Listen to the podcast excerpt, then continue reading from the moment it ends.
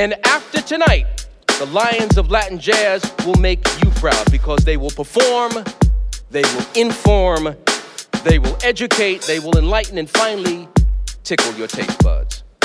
We have defined a new expression. We've developed a new category.